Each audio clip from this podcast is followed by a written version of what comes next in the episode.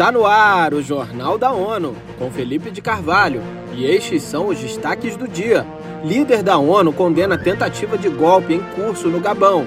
Incêndios florestais na Grécia causam mortes e sofrimento para crianças. O porta-voz do secretário-geral, Stefano Dujarric, disse que Antônio Guterres está seguindo de perto a evolução da situação no Gabão. Nesta quarta-feira, militares anunciaram a tomada do poder na nação africana. O presidente, Ali Bongo Ondimba, foi detido e colocado sob prisão domiciliar, segundo agências de notícias. He firmly condemns the ongoing coup attempt as a means to resolve the post-electoral crisis. Falando a jornalistas em Nova York, o representante disse que o chefe das Nações Unidas condena veementemente a tentativa de golpe em curso como forma de resolver a crise pós-eleitoral Guterres destaca profunda preocupação com o anúncio dos resultados eleitorais em meio a relatos de graves violações das liberdades fundamentais. O secretário-geral reafirmou sua forte oposição aos golpes militares. Ele apelou a todos os envolvidos para que tenham moderação, se envolvam num diálogo inclusivo e significativo e garantam que o Estado de Direito e os direitos humanos sejam plenamente respeitados. Neste Dia Internacional de Pessoas Afrodescendentes, as Nações Unidas pedem que continuem havendo manifestações contra todas as ideias de superioridade racial, aliadas à atuação global para libertar as sociedades do flagelo do racismo. Acompanhe com Mônica Grayley. Na data, a organização promove as contribuições da diáspora africana em todo o mundo e a eliminação da discriminação em todas as suas formas. Por ocasião das celebrações, especialistas independentes solicitaram que a Assembleia Geral da ONU avalie a proclamação da segunda década internacional para pessoas de descendência africana para o período 2025-2034.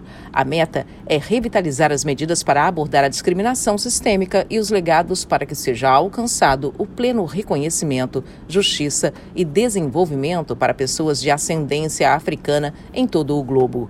Em mensagem, o secretário-geral Antônio Guterres destacou o momento de comemoração dos ganhos e feitos culturais, econômicos, políticos e científicos de afrodescendentes ao longo da história, em todas as áreas de atividade humana. Da ONU News, em Nova York, Mônica Grayley.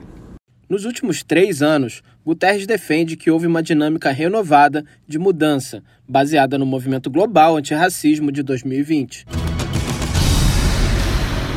Duas crianças, ambas requerentes de asilo, estão entre as 27 pessoas que perderam a vida desde que os incêndios florestais eclodiram na Grécia em julho.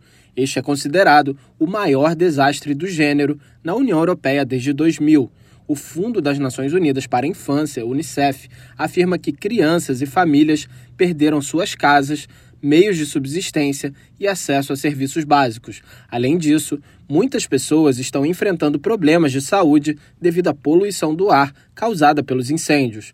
O Unicef informa que, conforme as chamas avançaram em direção a uma instalação médica no norte da Grécia, 11 recém-nascidos em terapia intensiva tiveram que ser transferidos para um hospital improvisado em um barco.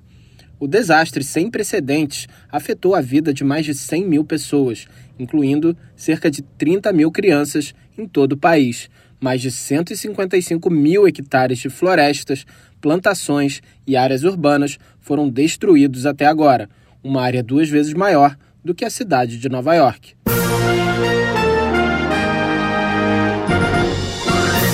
Este foi o Jornal da ONU. Mais informações na nossa página news.un.org/pt e nas nossas redes sociais. Siga a gente no Twitter, ONONews.